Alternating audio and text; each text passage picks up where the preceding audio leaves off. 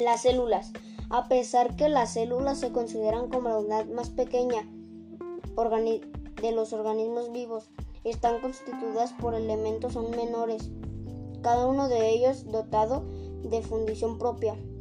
El tamaño de las células humanas es variable, aunque es siempre microscópico. Un óvulo fecundado es la célula más grande y sin embargo resulta tan pequeña que no es preciada por el ojo humano. Las células humanas están envueltas por una membrana que, los, que las mantiene unidas. No se trata de una simple envoltura ya que esta membrana tiene unos receptores que permiten a las diversidades de células identificarse entre sí.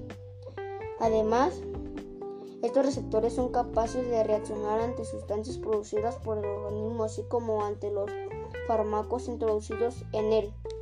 Y debido a esta característica, pueden seleccionar las sustancias o los medicamentos que entran en la célula o salen de ella. Las reacciones que tienen lugar en los receptores a menudo alteran y controlan las funciones celulares.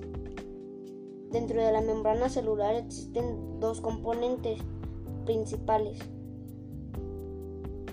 El citoplasma y el núcleo.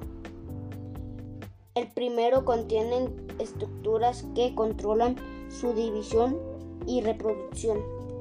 Son muchas y, muy diversas las células que constituyen el organismo y cada una de estas está dotada de y vida propia. Algunas son como los glóbulos blancos, se mueven liberalmente sin adherirse a otras células. En cambio, las células musculares están firmemente unidas entre sí. Las de la piel se dividen y producen con rapidez las nerviosas. Por el contrario, no se producen en absoluto. Así, asimismo, determinadas células, sobre todo las glandules, tienen como función principal la producción de sustancias complejas como hormonas o enzimas.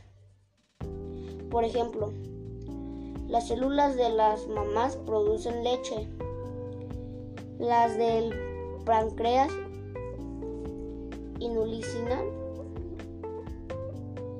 las de recibimiento de los pulmones mucosidad y de la boca saliva. Por último, Existen otras células cuya función primordial no es producción de sustancias como las células que se encargan de la contracción tanto de los músculos como el del corazón. También del caso de las células nerviosas que conducen impulso eléctrico y permiten la comunicación entre sistema nervioso central, cerebro y médula espinal y el resto del organismo. Comprensión lectora.